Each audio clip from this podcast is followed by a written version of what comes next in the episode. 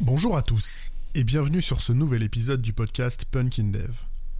Aujourd'hui, causons télétravail ou remote pour les adeptes euh, du franglais un peu. Qu'est-ce qu'on entend par télétravail de nos jours? Petite définition un peu formelle. euh, Pour moi, c'est un mode de fonctionnement qui cherche à s'affranchir de la proximité physique qu'on a habituellement dans un travail d'équipe. Le terme de remote est souvent confondu, à tort je pense, avec la notion de home office, ou travail à la maison, qui n'inclut en fait que le fait de travailler de chez soi. Et cette confusion, pour moi, elle est principalement apparue avec notre ami Covid, et puis les phases de confinement qui ont forcé de nombreuses sociétés et de nombreuses personnes à travailler depuis leur domicile, sans préparation, ni transition dans les méthodes et outils utilisés au quotidien. Alors certes, le télétravail démarre souvent et attire principalement par la possibilité de travailler depuis chez nous et du coup faire une économie non négligeable d'un temps de transport pas forcément très épanouissant. De ce point de vue, le télétravail peut vraiment être une arme redoutable dans la recherche d'un bon équilibre euh, pertinent entre nos vies pro et notre vie perso. Mais soyons clairs, ce que le pays a expérimenté massivement au printemps 2020, pour moi, c'était pas du tout du télétravail. Bosser avec les enfants qui ont besoin d'attention, euh, votre moitié qui est en visio, parce que aussi en télétravail, voire éventuellement des colocs euh, qui eux bossent pas forcément et qui ont une furieuse envie de mettre la musique à fond, par exemple. Personnellement, c'est pas du télétravail. Moi, j'ai eu envie d'appeler ça du pandemic working, parce que ça sonnait bien.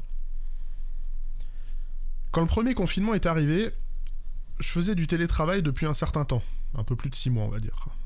Et notre équipe avait déjà l'habitude de travailler dans un contexte distant, avec euh, des sites distants eux aussi, et du coup des gens remote entre autres. Pendant tout ce temps où j'ai été en télétravail, j'ai pas été exclusivement en home office. Parfois, je choisissais de passer la journée bah, sur site avec l'équipe, ou en espace de coworking pour passer du temps avec des gens que j'avais plus le temps de croiser. J'ai aussi eu l'occasion de travailler bah, chez mon mécano le temps qu'il s'occupe de la révision de ma voiture. J'ai aussi même parfois bossé à l'hôtel, en marge de déplacement pro ou même perso. Le télétravail, il permet uniquement de s'affranchir de la nécessité du présentiel. Et le home office n'est qu'un sous-ensemble du remote.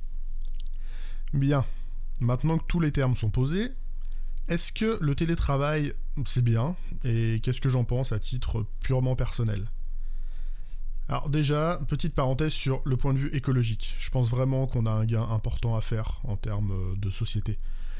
Personnellement, j'habite à la campagne et j'ai toujours dû prendre ma voiture à minima pour rejoindre la gare qui dessert euh, l'agglomération la plus proche. Alors oui, les serveurs, les réseaux, ça consomme, ça émet du CO2, mais je pense qu'il n'y a rien de comparable par rapport à ce que peut bouffer une bagnole ou même un bus euh, arrêté en plein bouchon en heure de pointe. Vient ensuite la question de l'équilibre vie pro-vie perso. Je l'ai déjà dit une fois, mais je le confirme, pour moi c'est vraiment redoutable.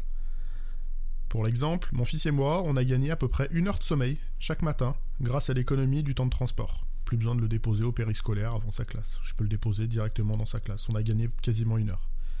On a aussi gagné une heure de vie commune le soir, parce que je suis là dès son retour à l'école. Même si j'ai encore parfois un peu de boulot à terminer, mais ça c'est mes problèmes d'optimisation dans mon organisation. Et enfin, je peux travailler au rythme qui me convient. Je gère moi-même mes interruptions. Clairement, j'adore la dimension sociale d'une équipe en présentiel. Les moments à la machine à café sont pour moi fondamentaux de la bonne vie d'une équipe. Mais la plupart du temps, ces arrêts, ils sont surtout subis. Et ils coïncident de fait bien souvent avec des moments où j'aurais envie de rester concentré sur une tâche précise. À la maison, j'ai pas ce problème. Je m'arrête quand j'ai envie, quand je bloque ou que j'ai besoin de prendre l'air. Je peux ainsi faire un break comme ça, euh, faire je sais pas, un brin de vaisselle, relever le courrier, ou juste prendre l'air 5 minutes si j'en ai envie. La seule difficulté que je peux rencontrer ici, c'est moi-même.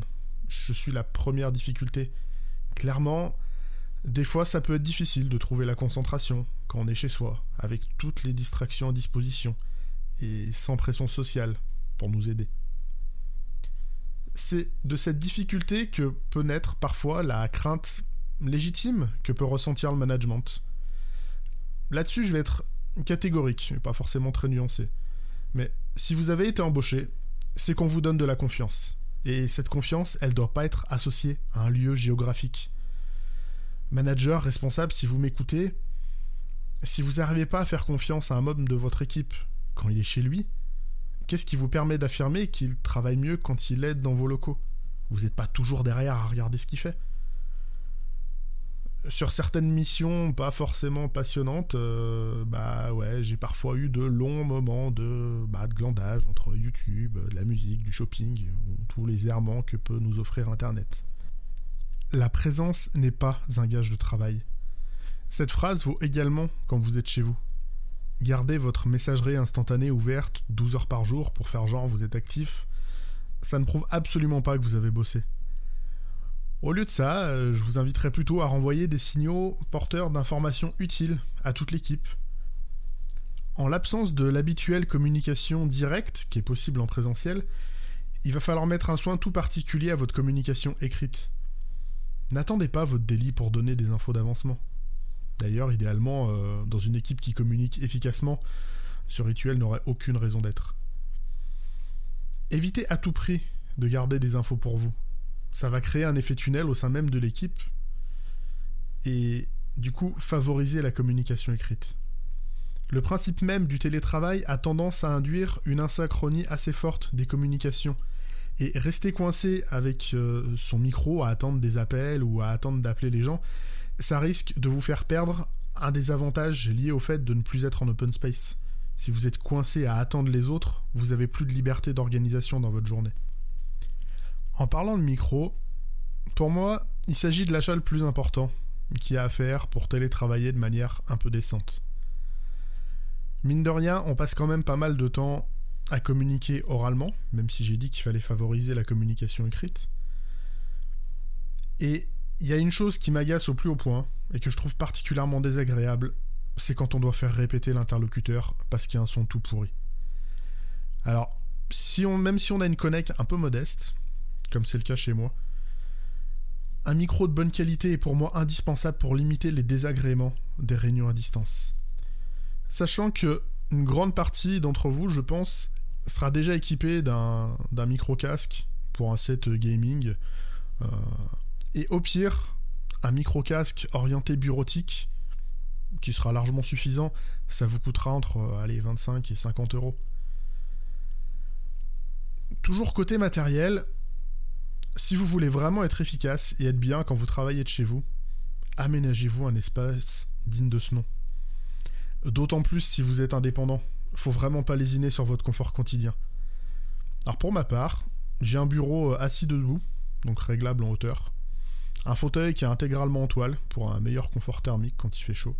J'ai deux écrans de 21 pouces, des enceintes de bonne facture parce que je travaille beaucoup en musique et j'ai pas envie de devoir mettre à fond pour euh, avoir un son de qualité une souris un peu semi-verticale dont je peux régler l'inclinaison. Ça, si vous avez le carpier un peu fragile, ça vaut vraiment le coup.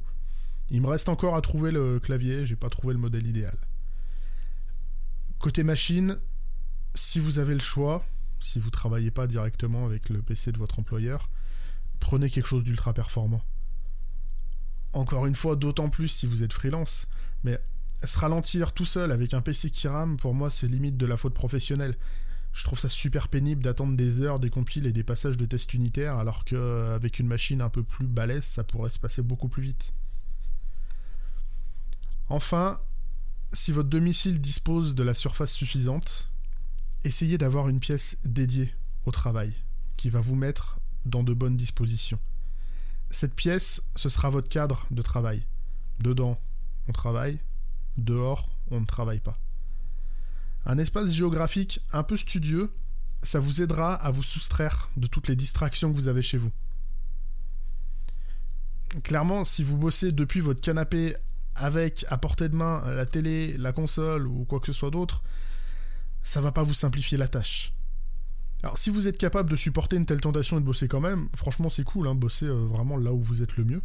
Mais personnellement j'en suis pas capable. J'ai besoin de me mettre un cadre et de me soustraire à tout un paquet de distractions. A l'inverse, si vous avez envie de vous faire une pause, assumez vos interruptions. Il n'y a aucun mal à faire une vraie pause de 15-20 minutes pour aller prendre l'air, euh, faire un Mario Kart, ou prendre un café. Les cafés, vous les preniez bien au bureau en open space. Ça se trouve, vous alliez même faire euh, la pause avec les fumeurs. Passage, si vous êtes fumeur, profitez-en pour arrêter, tiens. Vraiment, la qualité de la pause va définir la qualité de votre travail juste après. Voilà le gros des choses que j'avais à vous raconter sur le télétravail. Il y en a d'autres, il y en a certaines sur lesquelles j'aimerais passer plus de temps, entre autres la communication, qui est un sujet à part entière. Si vous en voyez d'autres, n'hésitez pas à me le dire dans les commentaires sur Twitter, sur LinkedIn. Le prochain épisode sera le dernier de l'année. J'en profiterai après pour prendre quelques vacances bien méritées. Je vous dis donc à mardi prochain. D'ici là, télétravaillez bien, geekez bien et codez bien.